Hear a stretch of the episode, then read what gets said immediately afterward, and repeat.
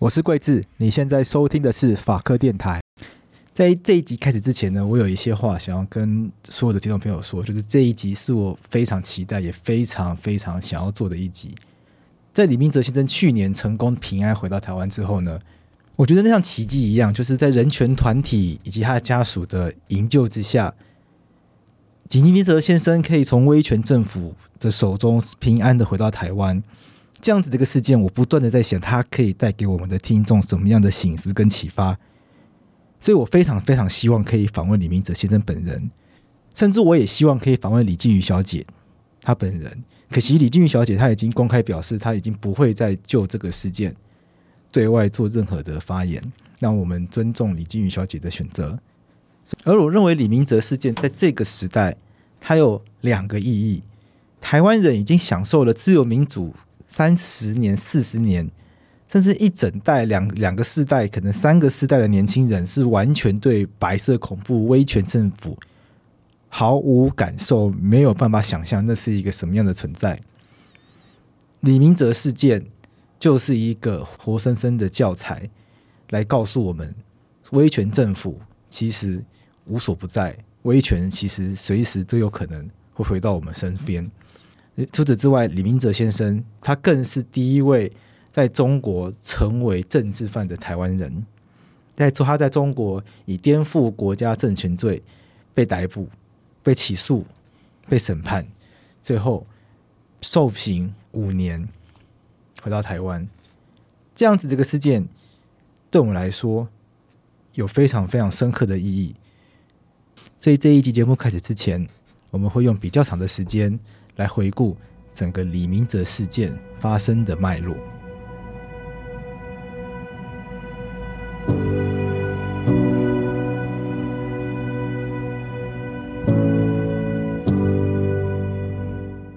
民进党前党工李明哲之前入境中国大陆广东省之后失踪了，到现在已经第五天，家属召开记者会，请政府帮忙找人。再来关心李明哲到底人在哪里？他在三月十九号的时候到中国，但问题是。到现在他已经失踪五天了，他的太太家人都联络不到他。民进党前党工李明哲在失踪之后到现在都音讯全无，他的太太李静瑜已经决定要亲自前往北京来了解状况，营救丈夫。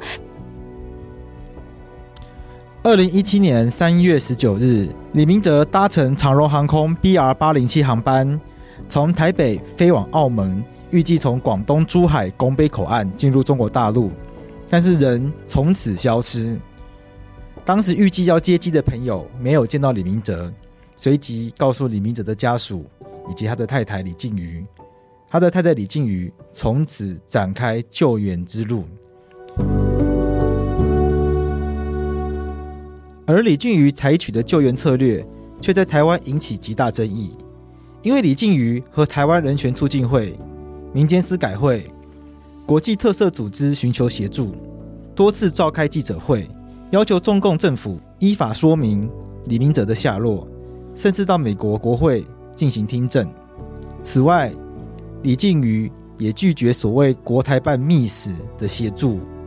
国台办密使当时要求李净瑜保持低调，这样子的一个做法，被许多台湾民众认为只会害了她的丈夫。因为当时的国台办经这样说，他有关方面是在依法办案，并将依法维护当事人的合法权益。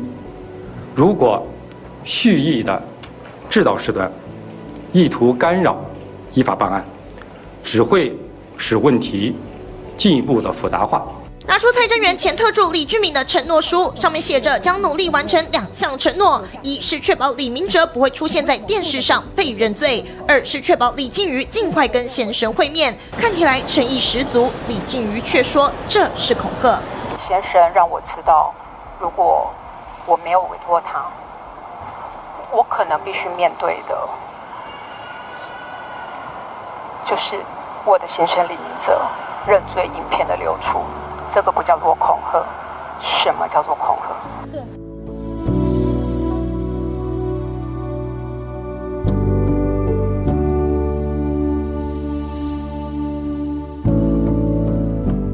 而李进云异于常人的决心和毅力，在台湾，他的动机反而遭到了质疑。我们引用《赵康战形式》中赵少康先生的一段对话：陈虎门，你知道陈虎门就是以前情报局的处长嘛，江南也牵涉到里面，被关了很多年。他说：“他说哈，陈虎门说，李明哲应该不是间谍，而是与大陆内部维权是往来，这对中国来讲并不是大事。”可能短期间收押后就能释放，但是李太太李静瑜的高调表现很可能害惨李明哲，好像他不希望他先生回来。其实大家有一个疑问，就是到底你你你目的是借着这个，有时候借着这个事件来凸显、来宣扬我的理念，还是你真想把人救回来？你认为呢？如果你是李净瑜的话，你会采取什么样的做法呢？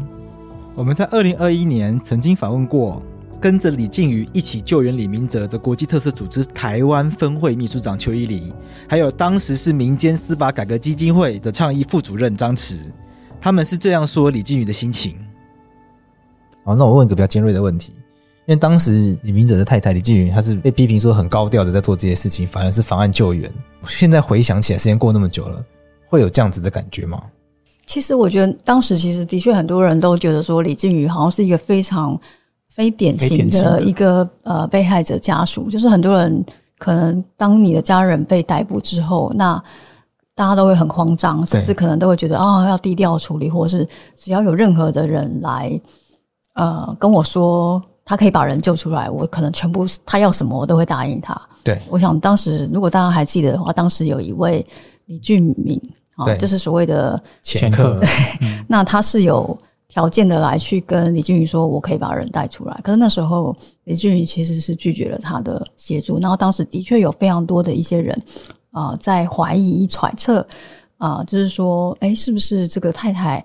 有什么政治企图啊？他是不是想要参选啊？因为当时其实也快要选举了嘛，哈，不管是总统还是立委，所以大家都有非常多的一些怀疑跟想象。但是其实你看，一直到现在。我们最后也没有看到他有参选任何的一个职位哈。对。然后我觉得那个其实跟，因为他也一直都是在研究这个台湾自己白色恐怖的这一段历史有关，所以他自己也会觉得说，去诉诸国际的压力，这个是他自己从台湾过去在救援这些政治犯的历史上面他所看到，就是说当你选择沉默的话，其实反而可能是更危险的。所以他相信说他自己这样子做的方式，其实。呃，是正确的，然后也是可以让他先生比较免于，就是说受到更恶劣的待遇等等。那这个是他所相信的一个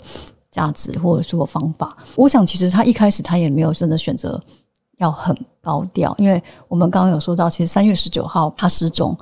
一直到民间团体跟家属第一次开记者会是在三月二十四号，中间其实已经隔了一段时间，在那段时间。其实李静宇他选择的方式是他去跟我们的海基会报案，他去跟国台办报案，就是一个正常人都会做的事情，就是报案。嗯，但是他得不到任何没有协助，然后再来是国台办也跟他说，你先生有入境，可是我们没有逮捕你的先生，所以这是为什么最后他选择说好，他要跟民间团体一起开记者会。要那我们第一场记者会，其实我们也没有控诉说中国抓了李明哲，我们只是说，既然你没有抓人，你就是公布你的这个海关的这个监视录影器的画面嘛，证明说你真的没有抓人，也许是别的绑匪把他带走了，对，就是好好好好调查这件事情。嗯、但是他们最后他们就承认 是他们带走，所以你也会看到说，的确是在民间不断的去开记者会的情况底下，中国才一点一滴的去回应，就说承认他逮捕，然后承认。被关在哪里啊？什么什么这些事情，所以所谓的高调的救援方式是不是真的是错误的？我觉得，如果我们从现在的这个角度来看，恐怕就是如果你不选择这个方式，那你到底还有什么方式？你是不是就只能接受所谓的前客、所谓的中国派的代表人，然后他来跟你说说任何条件，然后你就是都要接受？对，我想这个也凸显一个问题哈，因为其实就像陆委会所说的，其实蛮多台湾人在中国。被逮捕、被强迫失踪。那如果没有李净瑜把这件事情浮上台面的话，其实很多人还是会觉得，哎，那其实发生这样子的事情，我们就私底下解决，我们用前科的方式去交换条件，那这样就把事情就摆平了。但其实我觉得这样子的文化或者是这样子的传统是习惯是不 OK 的。嗯，你既然有一个两岸共打协议在那里，有法制在的话，就按照法律来啊。那你为什么会走这样子的私下去解决的方法呢？二零一七年九月十日当天，李净瑜本来预计前往联合国，准备说明李明哲失踪的状况。结果当天，一名自称是李明哲的律师打电话来告诉他，隔天李明哲即将在中国公开审判。李净瑜于是选择前往中国旁听审判。在法庭上，检察官这样控诉李明哲的罪行：涉嫌诽谤和攻击国家现行政治制度，煽动他人颠覆国家政权，推翻社会主义制度，严重危害国家安全和社会稳定。二零一七年十一月二十八号，李明哲的案件由中国湖南省岳阳市中级人民法院宣判。彭宇华、李明哲到案后，均能如实供述自己的罪行，并当庭认罪悔罪，依法可以从轻处罚。被告人彭宇华犯颠覆国家政权罪，判处有期徒刑七年，剥夺政治权利两年。被告人李明哲犯颠覆国家政权罪，判处有期徒刑五年，剥夺政治权利两年。被告人李明哲是否服从判决？是否上诉？呃服从判决，不上诉。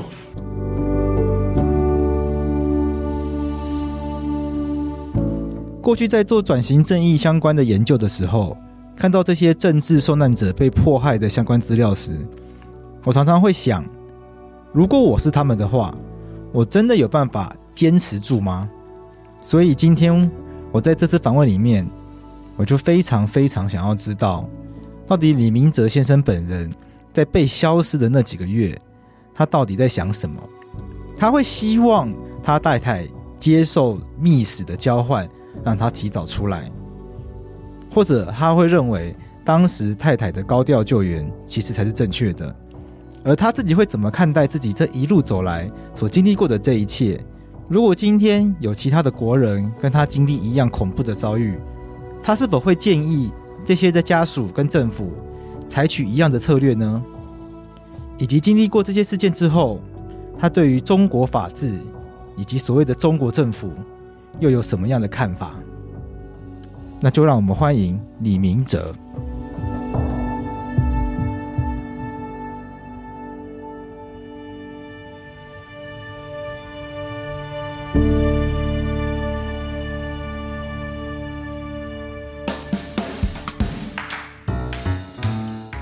但是我们如果愿意付出代价，你会得到心灵上的自由。但如果你不愿意付出代价，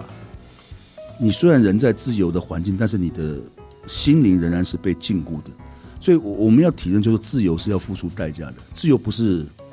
不是凭空得来的。今天我们的自由，我们这一代人自由，是我们上一代的人付出了代价替我们争取而来的。从我自己的例子，我会想说，我们愿不愿意为了下一代的自由的环境？在面对中国的的打压跟侵略的时候，我们愿不愿意付出代价捍卫我们的自由？